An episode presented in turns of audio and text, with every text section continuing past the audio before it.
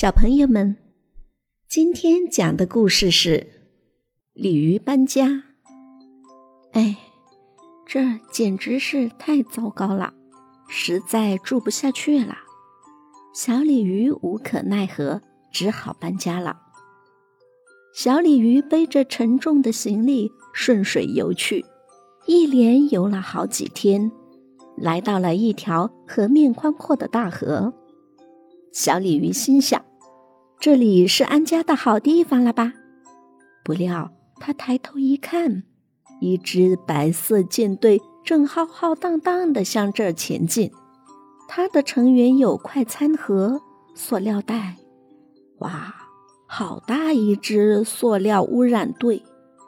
没有办法，小鲤鱼只好继续向前游去。游呀游。小鲤鱼历尽千辛万苦，终于来到了他亲爱的哥哥住的地方，被称为“鱼的天堂”的河里。可是这里的水面也漂浮着垃圾。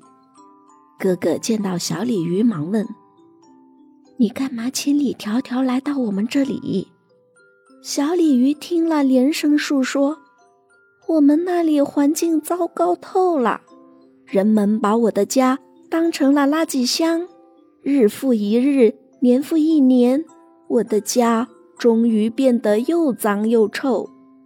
听了小鲤鱼的述说，鲤鱼哥哥叹了一口气说：“哎，我这里也比你那儿好不到哪里去啊！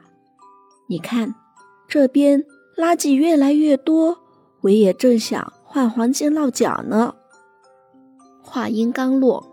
远处保护母亲河、守护青山绿水的呼声惊天动地。原来人们意识到了环境污染造成的生态影响，来了好多清理河道的志愿者。他们分成好几个小队，对散落在河里的河岸边的枯枝败叶、建筑垃圾、杂草、漂浮物。白色泡沫、塑料皮等各种垃圾进行打捞铲除，清理干净，还及时用垃圾车进行清运。在河岸两侧设立了好多垃圾箱，并呼吁人们保护好河岸环境，注意沿路的环境卫生，不乱抛、乱扔垃圾。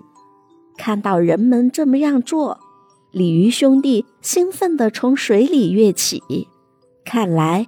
他们重回美丽的家园，为期不远了。故事就讲完啦，小朋友该睡觉啦，晚安。